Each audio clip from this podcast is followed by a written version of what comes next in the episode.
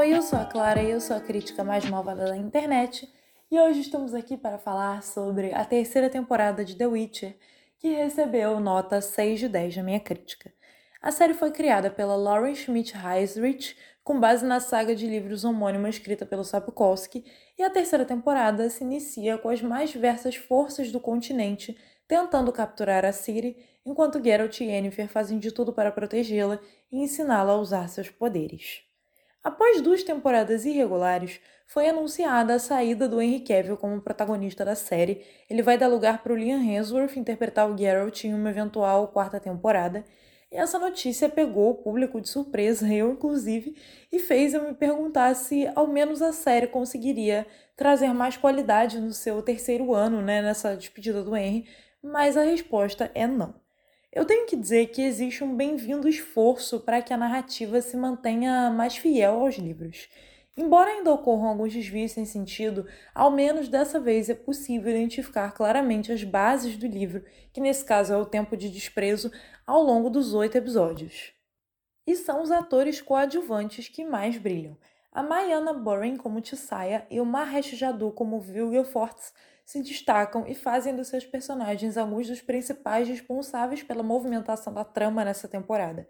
O Yasker do Joey Batey não aparece tanto quanto poderia, mas sempre que o faz é para brilhantar a produção com seu carisma, eu gosto bastante dele. O Henry Cavill retorna como Geralt pela última vez e ele apresenta os já conhecidos problemas que eu falei sobre aqui quando fiz a crítica da segunda temporada. Eu diria que o ator é capaz de sustentar bem o personagem nas cenas de ação, mas o mesmo não pode ser dito dos demais momentos. Já a Anya Chalotra, como Yennefer, segue sendo péssima e incapaz de passar a segurança necessária para dar vida à feiticeira mais importante da trama, e tampouco ajuda a falta de química deles dois.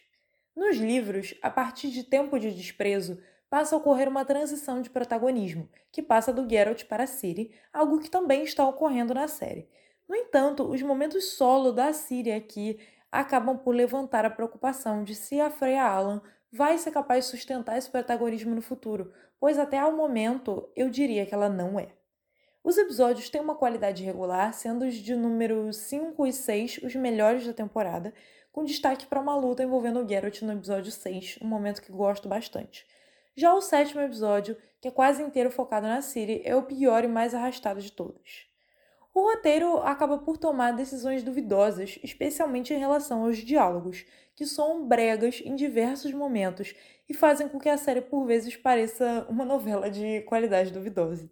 Então, finalizando aqui, em seu terceiro ano, The Witcher se despede de Henry Cavill tentando seguir mais os livros, mas isso não livra a produção de ter um desempenho mediano como ocorreu nas outras duas temporadas.